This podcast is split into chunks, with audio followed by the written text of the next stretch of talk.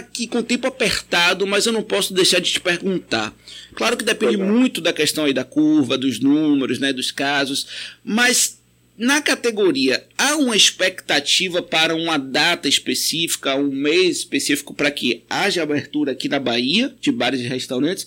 E como é que os próprios estabelecimentos, nesse meio tempo aí, têm se preparado, se adaptado para esse novo normal, digamos? Até com as medidas mesmo ali sanitárias que devem ser implementadas. Vamos lá, mais uma vez, vamos para a informação, depois para o juízo de valor. Nós temos na nossa essência é, segurança alimentar. Se, se, se, existe alguma atividade que tenha preocupação constante com o assunto, manipulação diária, treinamento, não só da sua questão com o alimento, mas também do seu ambiente de trabalho, onde exerce a sua, uh, o seu empreendimento, o seu empreender, e ele é ele significa o setor de bares e restaurantes.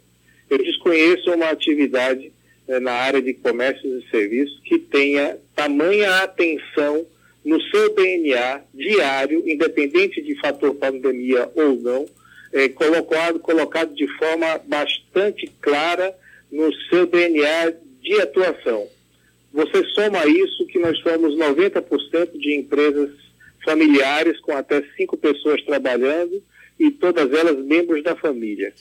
Então você faz a junção entre um ambiente familiar na sua grande essência, você pega a junção da, do, do segundo elemento que é fundamental, sempre esteve presente, faz parte das fiscalizações e das autorizações para que a gente funcione, inclusive, que é a segurança alimentar, que é a segurança das pessoas, que é a segurança do ambiente. E você vem aí um terceiro outro elemento já um elemento não tão é, é, é, palpável, digamos assim, mas que ele é o elemento mais importante de tudo isso. Nós somos uma atividade nascida da restauração. Nós nos chamamos restaurantes porque viemos da, da, do restaurar, que é exatamente de levar as pessoas é, alimento, levar as pessoas conforto, no final das contas, levar a pessoa acolhida. Junta-se a esse elemento uma outra questão, nós, qual, qual seja, qual é o ambiente mais seguro que qualquer um de nós hoje tem eh, no seu dia a dia? É o ambiente da sua casa. Não é à toa que o próprio elemento que é de, de, de grande eh, controle de tudo isso, nós estamos falando de isolamento social, de retornar, de ter a sua casa. Então, na sua casa você tem cozinha, na sua casa você se alimenta, na sua casa você tem todos os mesmos cuidados.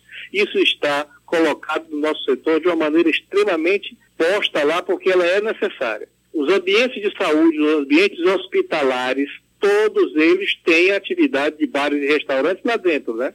Porque os, todos que estão ali precisam se alimentar, inclusive se alimentar, na sua grande maioria, em self-service, em buffets, em ofertas daquela maneira que continuam funcionando, atuando e dando apoio a essa classe extraordinária que tem feito esse trabalho fantástico de saúde para todos nós. Uhum. Então, isso mostra que os elementos, juntado a essa questão que a gente percebe que colapso hoje não significa parar tudo de uma vez, a gente está aprendendo a cada dia com esse processo, está colocado então que a gente precisa ter acesso, assim, parte tudo isso do comportamento de cada um diante do ambiente. Então nós temos comportamento, porque nós somos treinados para isso, e nós temos ambiente seguro, porque somos treinados para isso e temos todas as regras.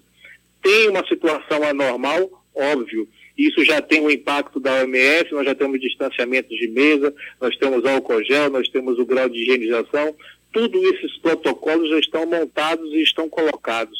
Então nós estamos, e como sempre estivemos, à disposição para poder atender e acolher e restaurar as pessoas a qualquer momento predisposição, uma colocação responsável perante esse mercado, perante as pessoas, que eu acho que é o mais importante. Nós estamos, não adianta decreto vir se não tiver o cliente, se não tiver a pessoa ali se sentindo acolhida e restaurada para poder consumir a partir disso. É verdade. E é esse o elemento que é mais importante comunicar. Nós estamos preparadíssimos porque sempre estivemos para acolher e restaurar as pessoas. Automaticamente a gente está extremamente preparado para continuar a nossa atividade imediatamente como a gente sempre esteve. Em resumo muito claro, nós estamos, como sempre estivemos, extremamente preparados, adaptados e com uma oferta responsável, segura, para que aconteça imediatamente, porque senão correremos o risco de fazer com que todo esse universo entre em colapso é, de uma maneira desnecessária, porque nós estamos preparados para isso. Grato. Esse é o Luiz Henrique do Amaral, presidente executivo da Abrazel, Associação Brasileira de Bares e Restaurantes.